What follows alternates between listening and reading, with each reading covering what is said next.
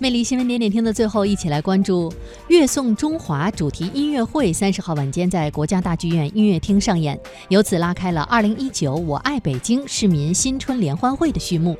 音乐会选取《走进新时代》《共和国之恋》《长江之歌》等十余首歌曲，通过合唱、器乐协奏、大编制乐团的组合，表达了中华儿女的赤子情怀，也是市民新春联欢会八年来规模最大的一次演出。